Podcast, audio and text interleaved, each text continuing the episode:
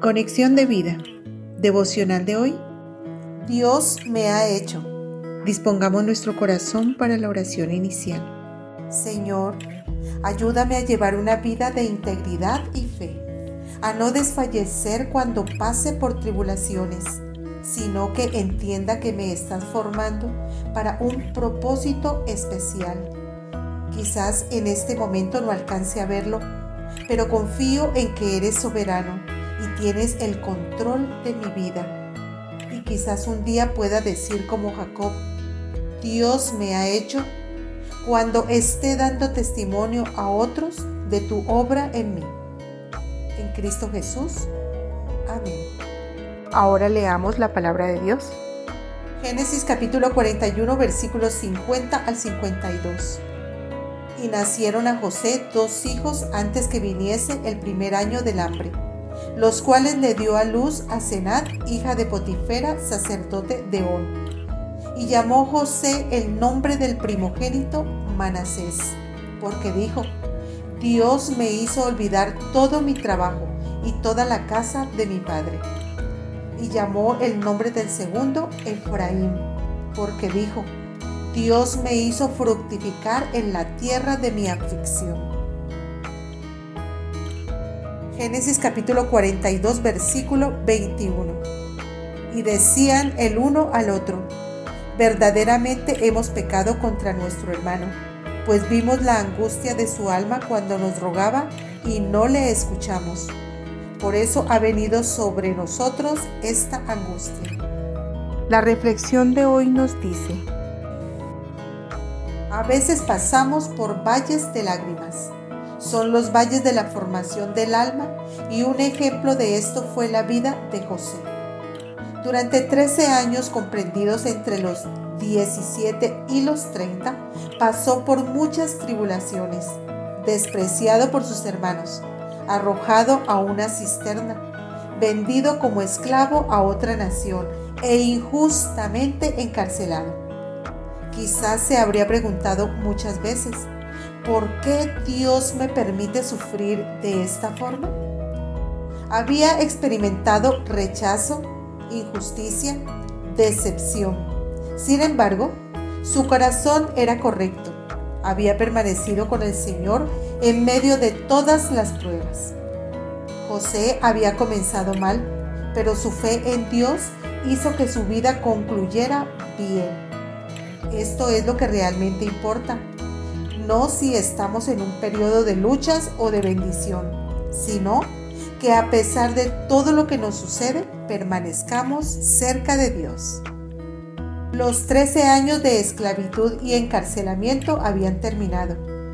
Hasta entonces había pasado por un entrenamiento particular. El impetuoso adolescente que una vez irritó a su familia había llegado a ser un hombre sabio e íntegro que terminó en un palacio siendo el segundo al mando después del faraón. Y lo más importante, lleno del Espíritu de Dios.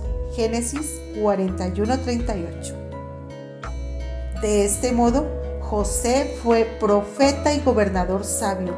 Tuvo una visión divina del futuro y gobernó Egipto con el Espíritu de Dios de manera que los países vecinos fueron librados de una hambruna de ese entonces. Dios le permitió prosperar en Egipto y le concedió dos hijos. A uno le llamó Manasés, que significaba Dios ha hecho que me olvide de todos mis problemas. Y llamó el nombre del segundo Efraín, que significaba Dios me ha hecho fecundo en esta tierra donde he sufrido. El hilo conductor entre ambos nombres se resume en una frase, Dios me ha hecho. Con esto reconocía que el Señor siempre había tenido el control de su vida con un propósito mayor que el que imaginaba. Esto debe animarnos a seguir adelante a pesar de las pruebas. No importa dónde comencemos, podemos tener un gran final si estamos con Dios. No permitamos que nuestro corazón se amargue en momentos de sufrimiento. Reconozcamos que Dios es soberano sobre nuestra vida y situación. Además de que siempre tiene un propósito, aunque en ese momento no lo visualicemos. A diferencia de José, sus hermanos tuvieron que vivir muchos años atormentados por el engaño y la culpabilidad. Por eso, al reencontrarse con José, estaban llenos de miedo. Con todo esto, los sueños originales de José se cumplieron a cabalidad. Dios permitió todo con el fin de que fuera un instrumento en sus manos para salvar miles de vidas en tiempos de escasez y hambruna. Todo comenzó mal, pero terminó bien. Por eso no nos desanimemos, seamos fieles a Dios, confiemos en Él y Él hará. Salmos 37.5 Dios aún puede levantarnos para hacer grandes cosas en nosotros y a través de nosotros. Nos ha llamado a calmar y saciar el hambre y la sed espiritual en este mundo. Por eso, gocémonos si estamos pasando por diversas pruebas. Dios está formando nuestro carácter para ser instrumentos de bendición para otros. Visítanos en www.conexiondevida.org. Descarga nuestras aplicaciones móviles y síguenos en nuestras redes sociales.